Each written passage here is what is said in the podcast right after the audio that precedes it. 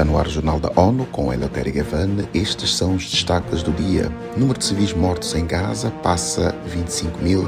Cientista apresenta argumentos para sinalizar possível novo recorde de temperatura. De acordo com profissionais humanitários das Nações Unidas, bombardeios de Israel em Gaza continuaram na segunda-feira, bem como o lançamento de foguetes controlado israelita realizados por grupos armados palestinos. Acompanhe com Felipe de Carvalho. Dados das autoridades de saúde de Gaza indicam que mais de 25 mil pessoas morreram no enclave desde o início da guerra em 7 de outubro. O Escritório da ONU para Assistência Humanitária, OSHA, afirmou ainda que 62.681 palestinos foram feridos por ataques israelenses lançados em retaliação aos massacres liderados pelo Hamas em Israel, que deixaram cerca de 1,2 mil mortos e cerca de 250 reféns.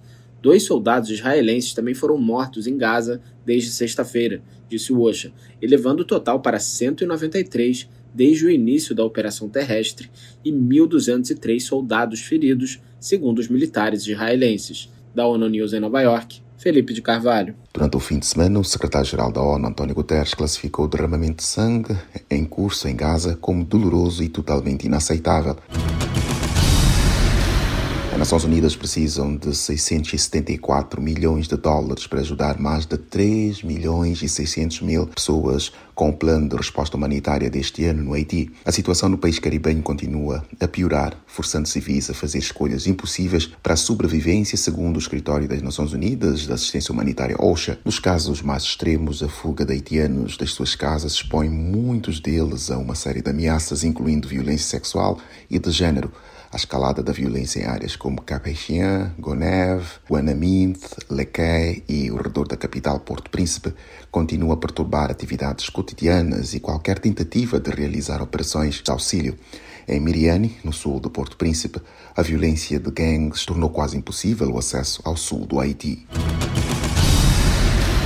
O cientista climático da Organização Meteorológica Mundial, OMM, Álvaro Silva, diz haver sustentação para se esperar que este ano apresente mais um recorde histórico global de temperatura. Falando ao News de Lisboa, o especialista explicou que há mais de 50% de probabilidade de que 2024 quebre o recorde alcançado no ano anterior. Espera-se então que em 2024, eh, do ponto de vista desta relação com outros eventos históricos, possa acontecer também um ano bastante eh, acima do normal, possivelmente eh, mais quente que 2023 e é, também sugere alguns modelos, alguma informação que vai estar disponível de centros de previsão a nível global que apontam também para uma probabilidade média alta de que isso possa vir a verificar-se eh, em 2024. Portanto, temos de facto sustentação do ponto de vista histórico, comparação com eventos do passado, mas também do ponto de vista de modelação uh, do clima e de, de previsão climática para 2024. No ano passado, a temperatura média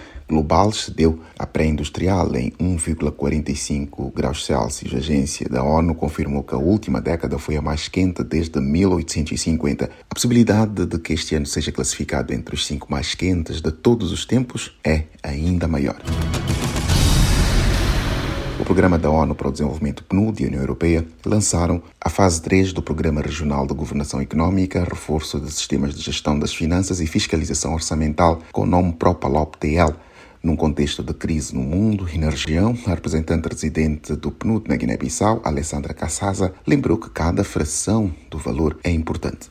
Infelizmente, o mundo e a nossa região da África Ocidental está novamente com vários conflitos, mais guerras. Isto resulta que menos recursos estão disponíveis para apoio e desenvolvimento, mas as necessidades continuam a ser muitas. Por isso, cada cêntimo conta ainda mais. A agência da ONU diz esperar dos pós-graduados mais determinação para que a gestão de contas públicas na Guiné-Bissau seja mais fácil de entender pelo cidadão comum e também seja mais inclusiva, participativa e transparente. O foco da iniciativa é contribuir para a promoção de instituições responsáveis e inclusivas nos países africanos de língua oficial portuguesa, com a sigla PALOP, por forma a realizar a meta 16 dos Objetivos de Desenvolvimento Sustentável.